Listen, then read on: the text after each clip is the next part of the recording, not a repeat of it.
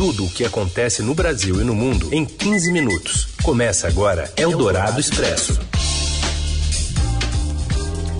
Olá, sejam muito bem-vindos. Eldorado Expresso está no ar. Aqui a gente atualiza as informações importantes do seu dia na hora do seu almoço, muitas vezes na hora do seu almoço. Eu sou a Carolina Ercolim, comigo Heisen Abac. Tudo bem, Heisen?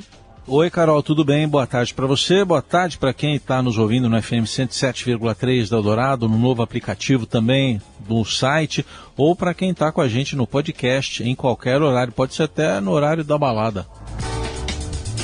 Vamos aos destaques então desta sexta-feira, dia 3 de dezembro. O IBGE aponta que, apesar do auxílio emergencial na pandemia, um em cada quatro brasileiros viveu abaixo da linha da pobreza em 2020. Em quase três anos de gestão, o governo Bolsonaro faz ao menos 20 trocas de chefia na Polícia Federal e gera insatisfação entre delegados. E ainda o avanço da variante Omicron do coronavírus pelo mundo e o primeiro teste de fogo de André Mendonça no STF. É o Dourado Expresso. Tudo o que acontece no Brasil e no mundo em 15 minutos. Mesmo com o auxílio emergencial, um em cada quatro brasileiros viveu abaixo da linha da pobreza em 2020. Os 21 milhões de brasileiros mais pobres sobreviveram com 128 reais por mês por pessoa da família, ou cerca de R$ 4,27 por dia. Os detalhes desse levantamento vêm com a repórter do Broadcast Econômico, Daniela Amorim. Boa tarde. Boa tarde, Carolina. Boa tarde, Heisen. O pagamento do auxílio emergencial evitou, mesmo que apenas momentaneamente, o agravamento da miséria no país em 2020. Apesar da injeção bilionária de recursos extraordinários, praticamente um em cada quatro brasileiros ainda viveu abaixo da linha de pobreza no ano passado, quase 51 milhões de pessoas, segundo os dados divulgados pelo IBGE. Não fossem as transferências de renda, incluindo também programas estaduais e municipais complementares, os 10% mais pobres da população teriam sobrevivido com apenas 13 reais por mês, o equivalente a 43 centavos por pessoa a cada dia.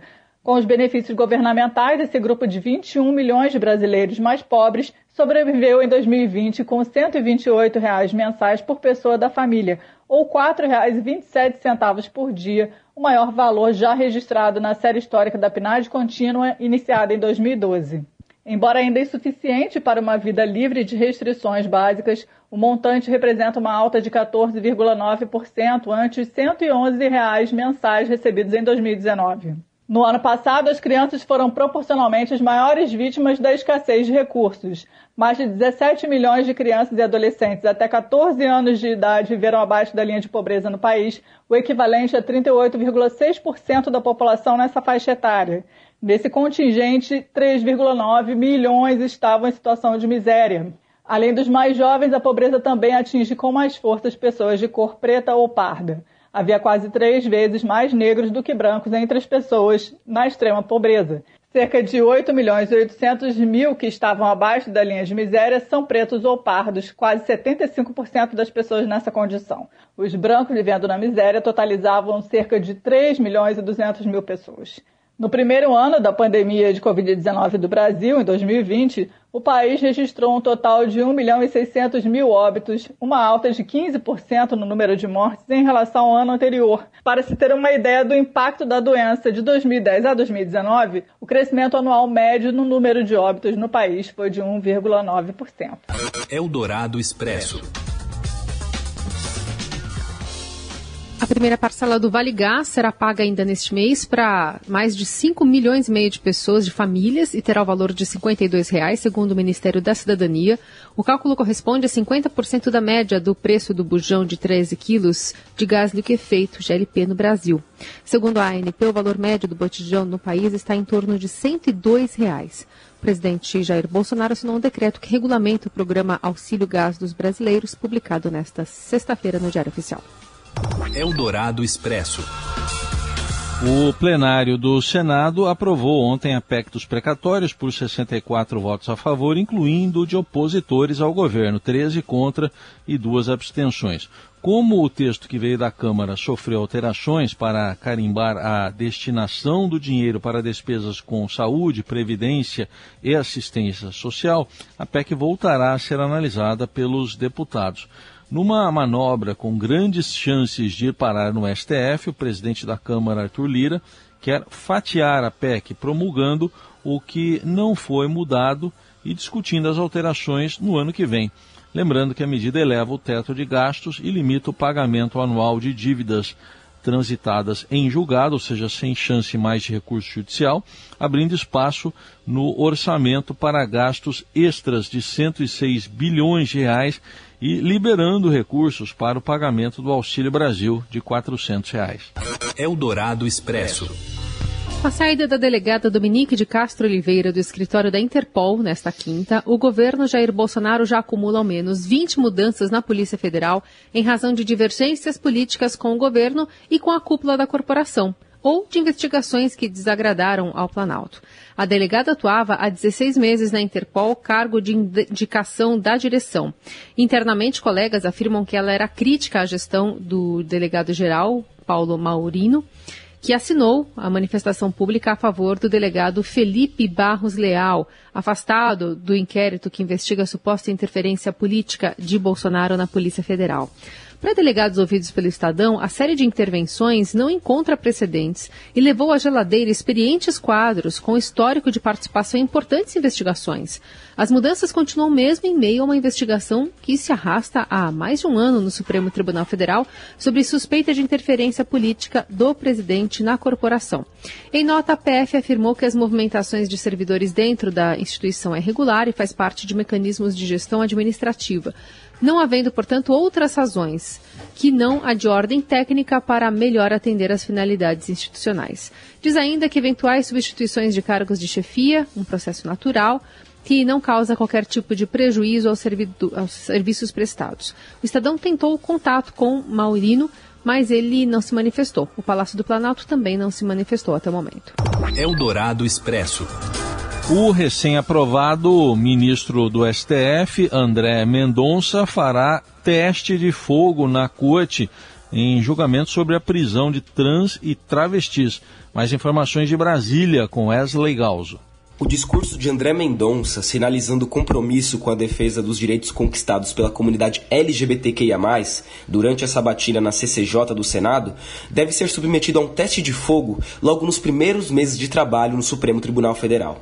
O futuro ministro, indicado à vaga na corte pelo presidente Jair Bolsonaro como alguém terrivelmente evangélico, dará o voto de desempate no julgamento que analisa se detentas transexuais e travestis têm direito de optar por cumprir a pena em presídios masculinos ou femininos. Na sabatina no Senado, ao ser confrontado pelo senador Fabiano Contarato sobre sua abertura às pautas progressistas no campo dos costumes, Mendonça, que é um pastor evangélico, garantiu que deixaria de lado sua ideologia para, por exemplo, votar a favor do casamento gay reconhecido em 2011 pelo STF, mas que é rejeitado pela maior parte do segmento religioso. Na vida, a Bíblia. No Supremo, a Constituição, disse o futuro ministro durante a sabatina. O julgamento das detentas transexuais e travestis será, portanto, um termômetro inicial se os argumentos de abrandamento do discurso religioso em virtude das minorias políticas vão prevalecer. O ministro relator do caso, Luiz Roberto Barroso, decidiu que cabe à infratora optar pelo tipo de unidade prisional em que deseja ficar reclusa. O caso foi encaminhado ao plenário virtual do Supremo, onde o julgamento foi suspenso após empate em 5 a 5. O presidente do STF, Luiz Fux, aguardava a nomeação do 11º ministro para marcar marcar a data de retomada da votação, que deverá ser incluída no calendário de 2022. A posse de Mendonça está marcada para o próximo dia 16, mas no dia seguinte o STF entra de recesso. Eldorado Expresso. Pouco mais da metade das festas corporativas de confraternização de fim de ano foram canceladas no Reino Unido. Com a piora da pandemia, o governo britânico também quer coibir a tradição do beijo no Natal. Uma das ministras do governo ainda aconselhou as pessoas a não se beijarem debaixo do galho de hibiscos durante as festas. O governo tem evitado medidas mais restritivas, temendo conter o discreto processo de recuperação econômica, mas o avanço da nova variante Omicron acendeu a luz amarela na equipe de Boris Johnson, que já disse que pode apertar ainda mais as restrições nas próximas duas semanas. A Alemanha tem fechado o cerco para os não vacinados com lockdown seletivo e deve aprovar lei que obriga a imunização da população a partir de fevereiro. Estados Unidos apontam em rastreio da Omicron, apostam em rastreio da Omicron para não fechar a economia e também na ampliação da campanha de vacinação. O presidente Joe Biden anunciou uma série de medidas contra a Covid com novas exigências para viajantes. A África do Sul vem acelerando sua campanha de vacinação contra a Covid, com a implantação de postos móveis dentro de shoppings e estações de transporte público para combater um rápido aumento nos casos da doença, uma semana após a descoberta da variante Omicron. Os novos casos diários já dobraram. Você ouve Eldorado Expresso. O técnico à frente do Palmeiras na conquista da Libertadores, ah, que dá, é das Libertadores, são duas pode continuar no comando do time em 2022. O, agora que apitou, o Robson Morelli fala sobre esse português que descobriu o Brasil. Olá, amigos! Hoje eu quero dar uma notícia que apareceu na festa do Palmeiras de comemoração do título da Libertadores, naquela festa com jogadores, com comissão técnica, com membros da comunidade palmeirense, uma festa bastante restrita. O técnico Abel Ferreira acenou com a possibilidade de continuar no Palmeiras. Olha só, boa notícia aí pro torcedor do Palmeiras que quer o seu treinador no comando do time para 2022, sobretudo para o Mundial de Clubes da FIFA que o Palmeiras se credenciou para disputar. Quem sabe ele não vence esse, Mundial em 2022, fevereiro de 2022. Então, Abel Ferreira, que já falou na possibilidade de sair, de repensar, de fazer reflexões sobre o seu futuro, sobre a distância da família, sobre o calendário do futebol brasileiro. Agora, depois aí de poeira baixada com a conquista, ele acena com a possibilidade de continuar no Palmeiras. Ele tem contrato ainda por mais uma temporada, mas certamente essas bases contratuais serão negociadas em função do que ele fez na temporada, sobretudo do título da Libertadores, tricampeão da Libertadores, duas delas, as últimas, sob o seu comando. É isso, gente. Falei, um abraço a todos, valeu. Eldorado Expresso. O jornal O Estado de São Paulo foi escolhido como a mídia do ano pela Associação Brasileira de Comunicação Empresarial na edição 2021 do Prêmio Aberge. O prêmio foi concedido pela decisão da publicação de, após 146 anos, mudar o formato do jornal de Standard para Berliner. A mudança no formato ocorreu em outubro de 2021, depois de mais de um ano de estudos e pesquisas com assinantes, leitores e anunciantes. As alterações não representaram mudança no alicerce da empresa, que continua sendo jornalismo profissional e independente. O projeto Comprova e o consórcio de veículos de imprensa, iniciativas das quais o Estadão faz parte, receberam na quinta o prêmio ANJ de Liberdade de Imprensa. A premiação aconteceu e reconheceu a importância do trabalho de cooperação entre empresas jornalísticas para combater a desinformação durante a pandemia da Covid-19. Eldorado Expresso.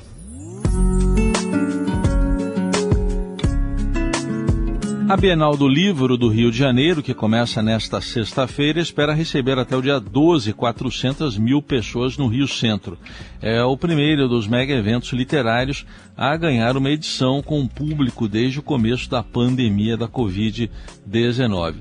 O evento anterior, há mais de dois anos, ficou marcado pela polêmica envolvendo o então prefeito Marcelo Crivella evangélico, ele ordenou que cobrissem com sacos pretos a capa de uma revista em quadrinhos da Marvel que trazia o desenho do beijo entre dois rapazes. Agora, quem for lá vai ver o desenho de dois garotos se beijando, estampando um muro com cerca de dois metros de altura. A imagem parece, no entanto, sintetizar um fenômeno maior no mercado editorial. Desde aquela Bienal, obras da, com a temática LGBTQIA, passaram a encabeçar as listas dos livros mais vendidos na categoria infanto-juvenil. Chegamos ao fim da edição de hoje do Eldorado Expresso, fechando mais uma semana. Valeu, Heisen. Até segunda. Valeu, Carol. Bom fim de semana para todo mundo. Até segunda. Você ouviu Eldorado Expresso tudo o que acontece no Brasil e no mundo em 15 minutos.